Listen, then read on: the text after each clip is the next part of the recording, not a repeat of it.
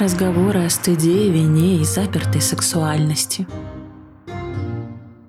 Всем привет! Меня зовут Аланта. Это подкаст «Куда бежишь?», где мы вместе ищем тот самый пресловутый life-work balance, пытаемся наконец отдохнуть, а еще и формируем, конечно же, новые опоры в этой реальности и вообще пытаемся пережить последние три года хотя бы с какими-то остатками своего ментального здоровья. И сегодня мы продолжаем наш разговор про стыд, если вы не послушали предыдущий выпуск в начале, остановите этот идите послушайте тот, он как раз небольшой. Там Юра Раханский, мой тренер, довольно подробно объяснил, зачем нужен стыд, его функции, его плюсы, его минусы, как нужно растить ребенка и так далее, и так далее. И вот только после того, как вы узнаете э, так много подробностей про этот стыд, переходите сюда, потому что в прошлом выпуске не было моих историй, не было моего опыта но было много вашего. И, кстати, я уже начала разбирать в своем телеграм-канале «Куда бежишь» истории, которые я зачитывала в прошлом выпуске, которые будут в этом выпуске. Но именно подробный разбор вас ждет в моем телеграм-канале. То есть там на каждую историю там, по 6-10 там,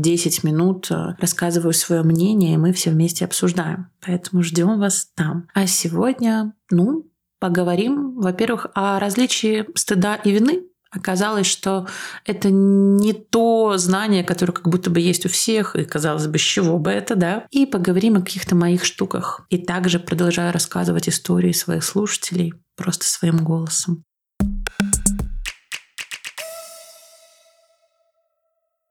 Первая история слушательницы.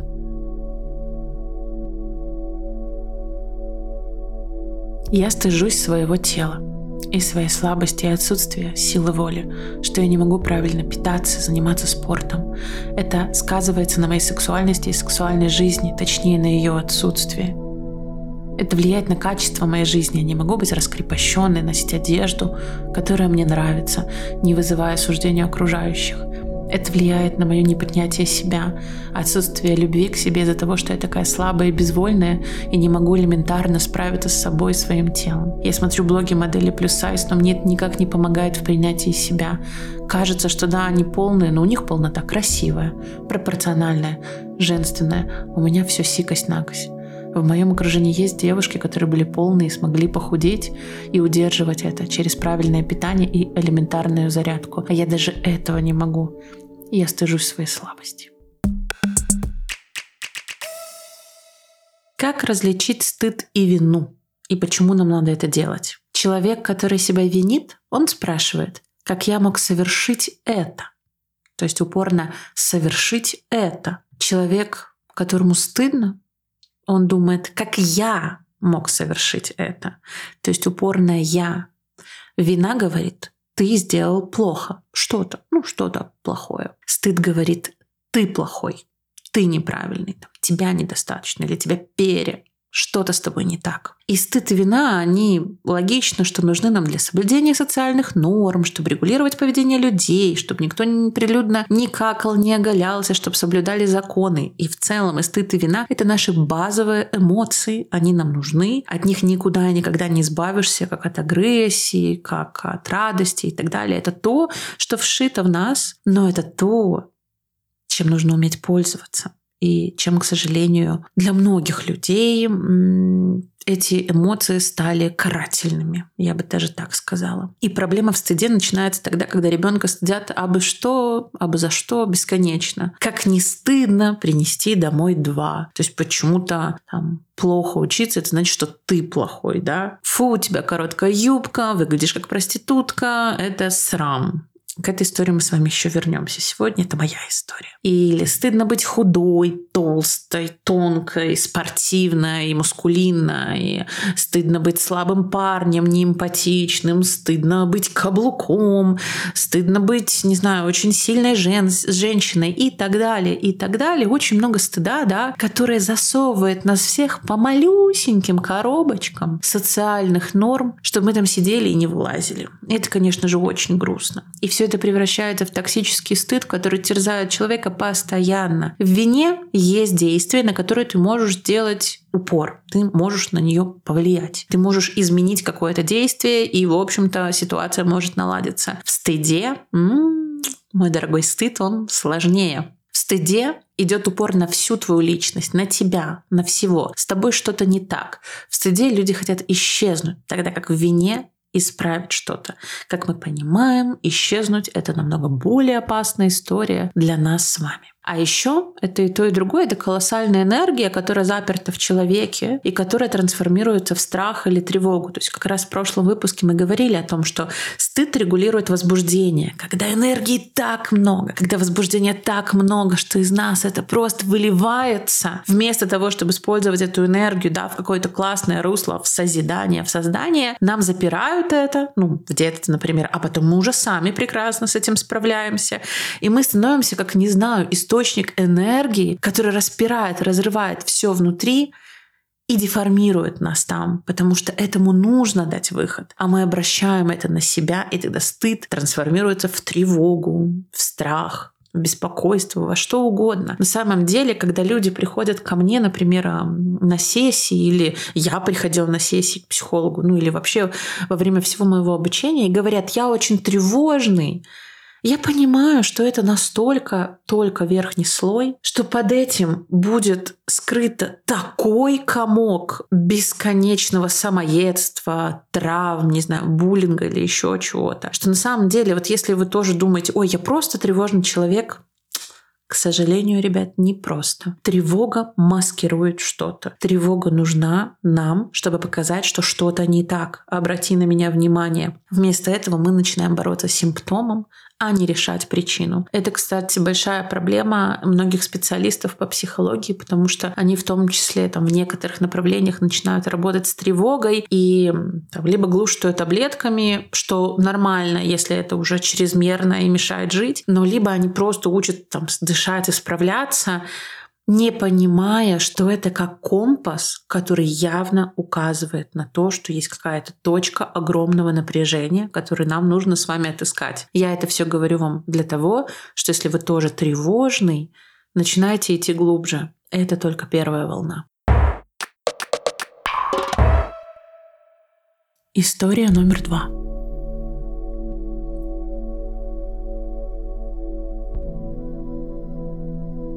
Был случай, когда мама, стыдя меня за мое поведение, рассказала историю с детства, что когда я была маленькой, я сказала в гостях что-то про их квартиру маленькую. Детство я почти не помню, но помню стыд, когда трачу их деньги. Очень сильный стыд, поэтому пытаюсь выйти на самостоятельный заработок. Хотя они за это не стыдят и не намекают на это. Возможно, что это в детстве было, так как я тут рассуждаю и начинаю для себя в чем-то больше понимать, разбираться, я понимаю, что родители могли бы жить с их заработками намного круче, если бы не было столько детей. Четверо. Ведь они суперархитекторы, но живем мы в потрепанной квартире в чуть мутном районе. И из всех целей, которые у меня есть в жизни, это обеспечить родителям легкую старость, так как они, я считаю, намучились, обеспечивая нас. Хоть и любимым делом, но слишком много работали, брали лишние часы, засиживались на работе. И я думаю, что работа убила любовь папы к маме. Я не увидела у них никакой любви, они живут вместе, не общаются. Они живут вместе, но общаются, на мой взгляд, без нежности, любви, а просто как сожить жителей. Вот эту историю мы скоро будем разбирать в телеграм-канале. Мне тут много чего и сказать. Я думаю, вам тоже. И я бы хотела немножечко такой пример привести про энергию, да, и про то, что с этим делать. Например, вы что-то не сделали, там, не знаю, не помогли другу, не одолжили денег. Или, например, вы не помогли маме копать 6 соток огорода, потому что просто устали. И, конечно, вы чувствуете себя виноватым ну, вам как-то неловко, возможно, там тот, кому вы не помогли, тоже как-то сманипулировал, сказал, что ну я от этого, этого от тебя не ожидал. И тогда получается, что у вас возникает эта первичная реакция, но это еще не травма. То есть еще никакой проблемы не случилось. Это просто базовая ваша эмоция. Все случается потом в зависимости от дальнейшей вашей реакции. Если вы, например, извинились и сказали, что в следующий раз сделаете как-то по-другому, либо наоборот, если вы поняли, что это про человека и его выбор жить, например, как с тем же огородом, и это не ваша задача, и вы отстранились, то есть вышли как будто из слияния с этим человеком и поняли, что он может делать то, что он хочет, вы то, что вы, и не чувствовать за это вину, то тогда и вина, и стыд, оно пройдет, и вы станете жить дальше. То есть если у вас получится справиться вот с этой первичной реакцией, с вином или стыдом, то есть вначале осознать их, понять, о чем они, и поработать с ними. Но самое интересное становится тогда, когда вы решили притвориться, что ничего не произошло. То есть вы чувствуете вину или стыд, и вместо того, чтобы как бы оценить их и понять, что с вами происходит, вы из невозможности проживать какие-то эмоции, такое очень, кстати, часто свойственно мужчинам, потому что их вообще этому не учили. Если девушка может поплакать, то у мужчины как будто нет вообще никаких реакций, они начинают бухать или там изменять, или еще творить разную чернь. И это все от невозможности проживать эмоции, да. И тогда, когда вы не можете это прожить, вы внутри вас начинает рождаться злость, и вы начинаете обвинять других в том, ну, что они что-то сделали не так. Например, у вас кто-то хотел одолжить деньги впервые, и это ваш близкий друг, и вы знаете, что ему правда нужно, вы ему не смогли одолжить, потом столкнулись со студом,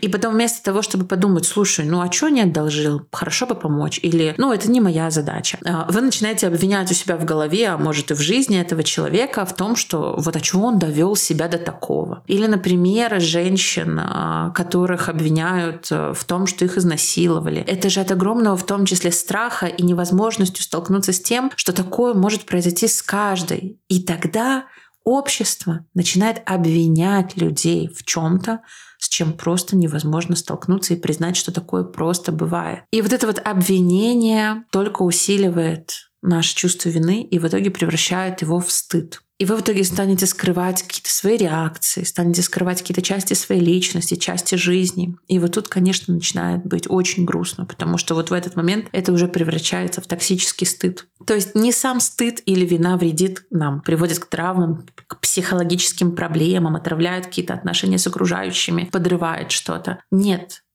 поверив, что наша какая-то часть плохая, и она что-то не сделала, или услышав от других, что она плохая, мы начинаем ее скрывать, и мы начинаем прибегать к неудачным адаптационным стратегиям. Например, обвинять всех вокруг в том, что они козлы. Вместо того, чтобы сказать, блин, я слабый, или я там что-то там, я что-то не так сделал, извини, пожалуйста. И мы просто пытаемся скрыть правду и заглушить ее, но мир нам раз за разом возвращает. Это, кстати, самое интересное. То, что мы сами о себе думаем, нам всегда возвращает мир. Я не знаю, как это точно работает, но мы с вами уже говорили о функции отзеркаливания и о том, что у некоторых людей эта стадия пропущена, когда в детстве родители должны, реально должны говорить ребенку, какой он классный, подсвечивать его хорошие характеристики и так далее. Они, допустим, этого не делают, подсвечивают только плохие, и в итоге ребенок приходит во взрослую жизнь с ощущением, что он искаженный, что он плохой, и мир продолжает ему зеркалить то, что он и так о себе думает. И как будто бы они бьют в самое больное место, как будто они там абьюзеры, плохие и так далее. Мы злимся, плачем, ругаемся. Но единственное, что может помочь справиться вот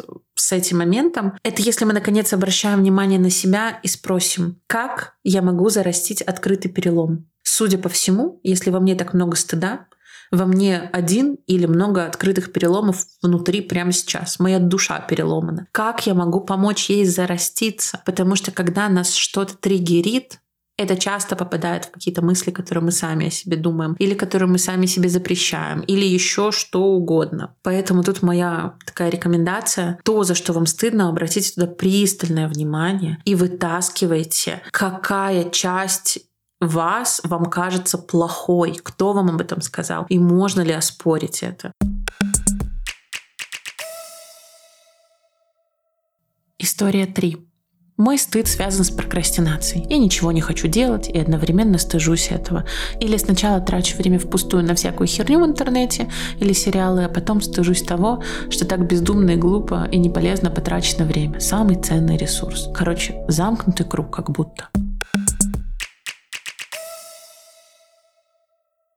Еще хорошие вопросы при работе со стыдом — это с чем вы были не согласны, но не сказали близким людям об этом. То есть, ну, как будто бы проглотили что-то чужое, насильственное. Что вам не нравится в значимых для вас людях? Для того, чтобы избавиться от пелены идеальности наших родителей или наоборот от пелены ужасности наших родителей, а начать видеть в них людей и в себе, значит, тоже.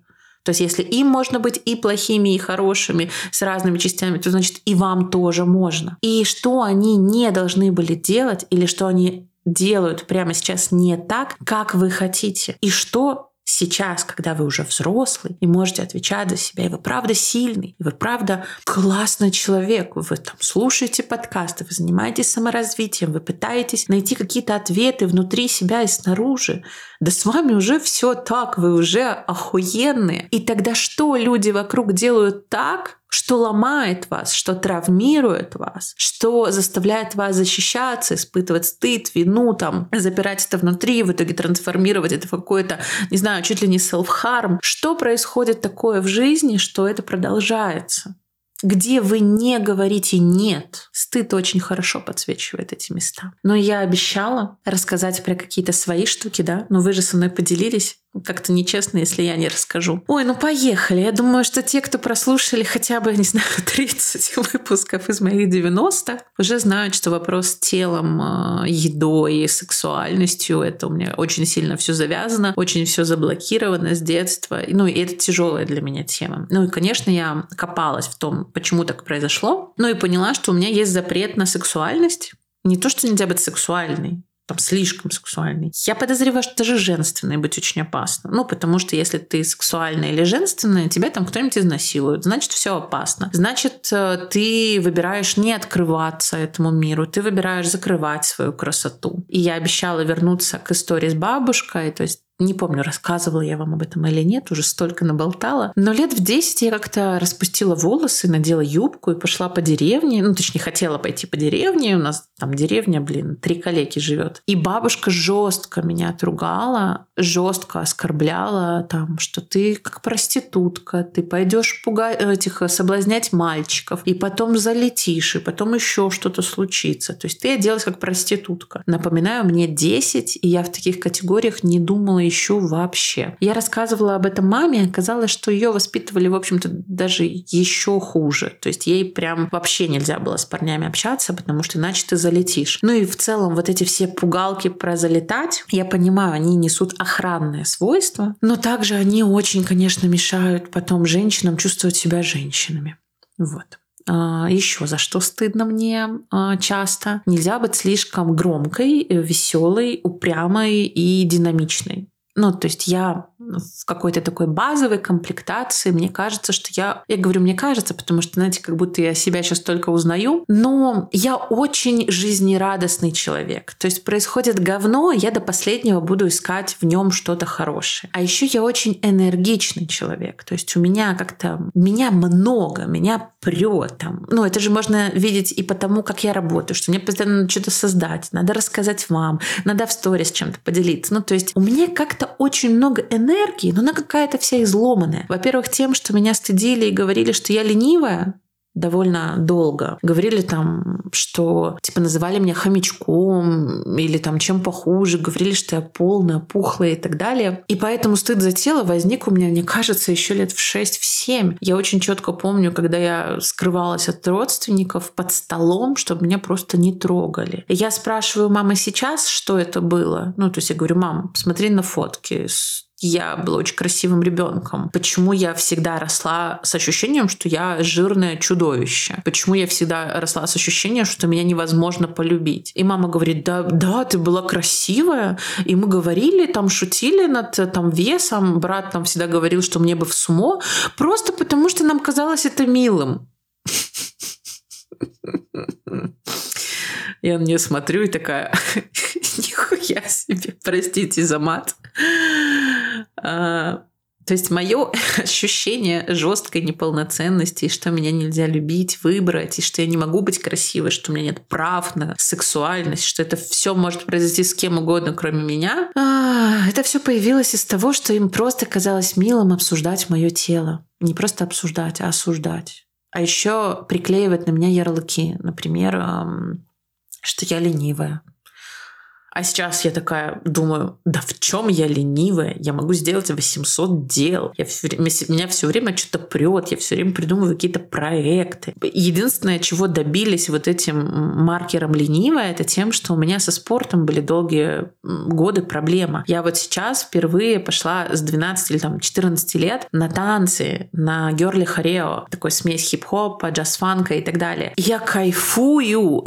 И, возможно, если мне не говорили всю жизнь включить включая Пашу, что ой, да тебя от спорта там вообще расплющит, да ты сгоришь, да ты просто не любишь спорт. Возможно, если бы на меня не вешали эти ярлыки, я бы уже давно начала это делать, потому что, ну, к сожалению, мы в том числе сумма того, что говорят у нас наши близкие. И когда эти близкие — это искаженные зеркала, мы получаем искаженное представление о самих себе. И сейчас, конечно, очень интересно исследовать, а что реально мне нравится. И внезапно оказалось, что нет, я не ленивая, да, я могу быть сексуальной. Да, мне возвращают это. Да, мне говорят, что я очень женственная. А, хотя для меня почему-то женственной быть это стыдно. Ну, тоже такая интересная история. Нельзя говорить, например, о том, что там тебе интересен вообще секс, эта сфера, а, что у тебя высокий темперамент, что ты, ну, что тебе нравится это. Короче, я так поняла, сейчас э, говорю, что у меня, в общем-то, все стыжение все равно крутится вокруг одного и того же. Это моего тела, моей сексуальности и моего проявления. Поэтому, если у вас была похожая история, возможно, вам станет легче от того, что вы были не одни, и что я только сейчас понимаю, насколько я искаженно видела себя. И хуже всего, что когда ты о себе думаешь вот реально плохо, что там ты некрасивая, к сожалению, и другие люди будут тебе это возвращать. Потому что невозможно наполнить человека, у которого огромная дыра с самооценкой внутри. Тебя никто другой не наполнит. Они вначале постараются, а потом кинут, а потом еще и дадут травму. Ты это можешь делать только сам, когда сам будешь для себя пытаться понять, что для тебя красиво, как-то изучать свое тело, изучать, что тебе нравится, наряжать себя в то, в чем ты будешь себя кайфово чувствовать и не слушать тех, кому не нравятся эти наряды. То есть это опять же про опору на себя. История 4. Я стыжусь проявлять эмоции первой, да и вообще. Боюсь быть отвергнутой или надоесть в скором времени сильно. Кажется, что когда ты безэмоциональна и холодна, что так ты дольше подогреваешь к себе интерес, и у тебя всегда есть дом-панцирь, под которому никому не пробраться без твоего разрешения. От многих молодых людей, с которыми я когда-либо встречалась, я часто слышала, что я недостаточно ласково, нежно, не говорю приятных и теплых слов, не проявляю свои чувства тактильно, эмоционально, что я как мужик закоренелый или как женщина, робот, ну и другие аллегории. Думаю, не стоит стоит говорить о том, что это оценочное суждение лишь укоренило мое желание быть закрытой и не проявлять эмоции. Я нашла еще такие неплохие советы, как работать со стыдом. Скажу, как я с этим работаю. А, возможно, это тоже сможет кому-то помочь. Итак, первое, конечно, что нас всех тянет, это закопать стыд поглубже, сделать вид, что его нет, кстати, стыд очень связан с нарциссизмом, и подавление стыда только усиливает его и только усиливает одиночество человека, потому что он замыкается внутри и не видит, что кто-то другой тоже может э, испытывать похожее или испытывать к нему любовь. И только вот в контакте с другими мы можем излечиться но стыд делает это невозможным. Ты максимально закрываешься и отстраняешься от всех. И тогда давайте попробуем изучить стыд по-другому. Посмотрим на корни его и оценим, полезно ли он для нас или нет. Если он полезный, мы его принимаем, как-то учимся постепенно принимать и понимать, что это наша, не знаю, третья рука, и что она может служить нам на благо. А если нет, тогда будем от него избавляться. Первое, что важно сделать, это отделить свой поступок от своей личности. Вот у нас была история, а, которую мы разбирали в Телеграме уже, что э, девочку стыдили и говорили, что если она не будет убираться, значит, она плохая хозяйка. Если она плохая хозяйка, то она навсегда останется одна. Ну, то есть спаяли то, что вообще невозможно спаять, что никак не связано. И тогда, когда нас стыдят или когда мы уже сами это делаем с собой, нам важно начинать разделять на живую, разрезать эти эмоции и свою личность. Ваша личность намного больше. Ваша личность больше, чем ваши мысли, больше, чем ваше тело, больше, чем ваши эмоции. Ваши мысли — это все и еще кучу всего. И только из-за той маленькой части, которую вам заставили стыдиться, которые заставили спрятать, вы не становитесь плохим человеком. Это просто невозможно. Да и вы точно неплохой человек. Вы можете учиться на своих ошибках, использовать какие-то провалы в качестве мотивации, даже помогать другим. Вот я там знаете, через свой опыт прохожу, вам рассказываю. И тогда очень важно изменять мысль на «я плохой человек», на то, что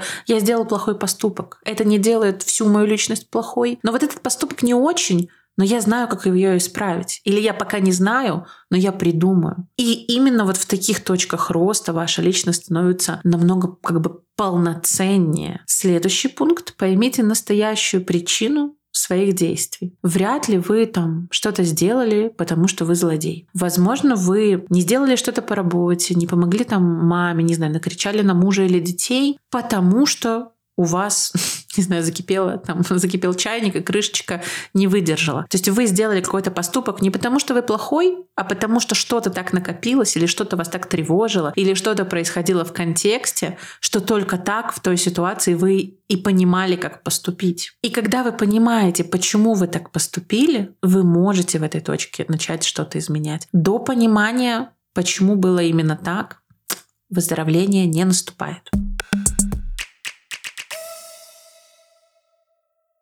История 5. Родители стыдили меня в основном за ту музыку, которую я слушала, за сериалы, которые я смотрела с 10 до 18. При этом ни музыка, ни сериалы, ни фильмы не были запрещенными, пошлыми. Это было что-то типа ранеток. Я даже не слушала музыку в наушниках до 17 лет, потому что мне говорили, что это странно. Почему-то им казалось необходимым уберечь меня от этого. Поэтому я регулярно получала негативные комментарии в свой адрес и, соответственно, запреты. Вишенкой на торте стало то, что отец взял проверить мой телефон и нашел там мои фото ню. Мне было 13. Я никому не собиралась это показывать или отправлять. Это был телефон даже без интернета. Но я получила целую лекцию о том, что я мерзкая, как проститутка.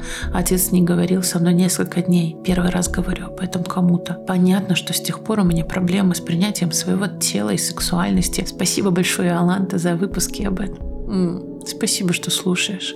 спасибо за твою историю. Я часто чувствую стыд, что сделала недостаточно. Я могла бы лучше, но не сделала. Поэтому не могу нормально и полностью расслабиться и отдохнуть. Как часто я испытываю стыд, зависит от дня и обстоятельств. Если говорю с мамой по телефону, Угу. То раз в день-два. Если не говорила с родителями, то могу испытывать стыд раз в день просто из-за бытовых вещей. Например, недостаточно привлекательно для мужа или пересолила еду. На самом деле для меня триггер — это общение с близкими о своем опыте.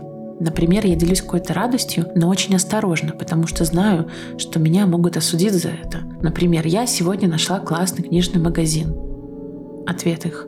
И что? Что особенного? Могла бы в это время что-то полезное сделать. Так говорит моя мама обычно. У меня обычно нет проверенного рецепта, как бороться со стыдом. Чаще всего использую такую схему. Стыжу себя за стыд, Такая полезная формула получается. Я верю, что стыдом я краду у себя время и возможности. В моем понимании стыд не дает ничего полезного. Это просто индикатор того, где мне пытались или пытаются наступить на горло. Следующий пункт логично извлекайте урок. И стыд и чувство вины — это, в общем-то, классный источник для работы над собой, если мы не стыдимся их, а принимаем как базовую эмоцию. Они побуждают нас становиться лучше, указывают, что мы сделали не так по отношению к себе или другим в прошлом, чтобы мы не повторяли этого в будущем. И на самом деле стыд может стать нашим самым мудрым учителем, если мы ему позволим это. Поделитесь своими ощущениями. Наши инстинкты, конечно, говорят о том, что если вы в чем-то уязвимы, если вам где-то стыдно, обязательно нужно скрыться. При этом, когда мы признаем свои слабости, обратите внимание на многих спикеров, на стендаперов, на подкастеров. Вот подумайте, кого вам интересно слушать. Те, кто идеальные идеальности или те, кто честно говорят, я там облажался, я то испытывал, то испытывал. Но сейчас я пробую как-то по-другому. Кто для вас живее, кто для вас настоящее? Скорее всего, те, кто открыто признают свои эмоции. И тогда важно перенять этот опыт и начать открыто признавать свой стыд. Вот вам стыдно в разговоре, и вместо того, чтобы закапывать его, а потом нападать из страха, что его заметят, можно остановиться и сказать, слушай, сейчас я, похоже, чувствую какой-то стыд. Дай мне там минутку, я пойму, в чем дело, Потом я подумаю, что с этим можно сделать, и тогда мы сможем с тобой продолжить разговор. И это будет укреплять ваши отношения. Это сделает ваши отношения со всеми людьми в вашей жизни намного-намного круче, крепче и глубже. Если ваш стыд иррационален, то рассказав о нем вы увидите и почувствуете как бы от других людей, насколько он не обоснован. увидите, что люди не смеются над вами, а смеются, например, над ситуацией, говорят вам какие-то слова поддержки. И увидите, что мир не рухнул. И тогда, скорее всего, у вас придет переосмысление взглядов, переосмысление там, понимания того, как и что можно делать. Если же вы действительно совершили что-то постыдное, то если вы поделитесь этим с человеком, особенно с тем, с кем вы это сделали, это открывает дорогу к прощению. То есть тогда уже возможен диалог, где вы вместе это все обсудите, и это тоже очень классно. И пятый пункт. Учитесь видеть в стыде отражение своих ценностей. То, какие у вас ценности, определяют то, чего вы стыдитесь. Здоровые ценности поражают здоровый стыд. И наоборот. Например, если вам стыдно от того, что вы кому-то не помогли, это уже говорит о том, что для вас важно быть человеком, на которого можно положиться. И стыд говорит вам о вас же, а, то есть вы хотите быть таким человеком. Или, например, подумала как бы на себя на, на, на себе показать это. Я стыжусь своей сексуальности, но это говорит мне о том, что на самом деле у меня настолько там уже накоплено каких-то идей, мыслей, сдержанных порывов, что мне хочется начать, э, там, не знаю, может одеваться более сексуально, может вести, может изучать как-то себя больше. То есть, в общем, там стыд где я себя ограничиваю и там, не знаю, грубо говоря, одеваю оверсайз, открывают мне мои истинные потребности. Вот так вот придумала вам пример просто вот только что. Так что стыд может э, помочь вам пересмотреть ценности или подсветить ваши ценности. И помните, что эмоции — это не корень ваших проблем, не сам стыд ваша проблема, тревога или страх, а всего лишь маятник, э, маятник. Опять почему-то маятник пришел в голову, интересно. Он всего лишь маячок, который указывает на корень ваших проблем. И вы можете использовать их на свое благо. Вот. Надеюсь, вам было интересно. Я поняла, что тема стыда, она какая-то для меня бесконечно важная, понятная, интересная. Это то, что я испытываю очень часто. И классно разбираться с вами вместе, особенно когда вы присылаете свои истории. Так что обязательно подписывайтесь на телеграм-канал «Куда бежишь», на мой инстаграм Лоли Син. Ссылки, как всегда, будут в описании. И надеюсь, этот выпуск стал для вас чем-то полезным для работы со своим стыдом. Всем баланса! И пока-пока.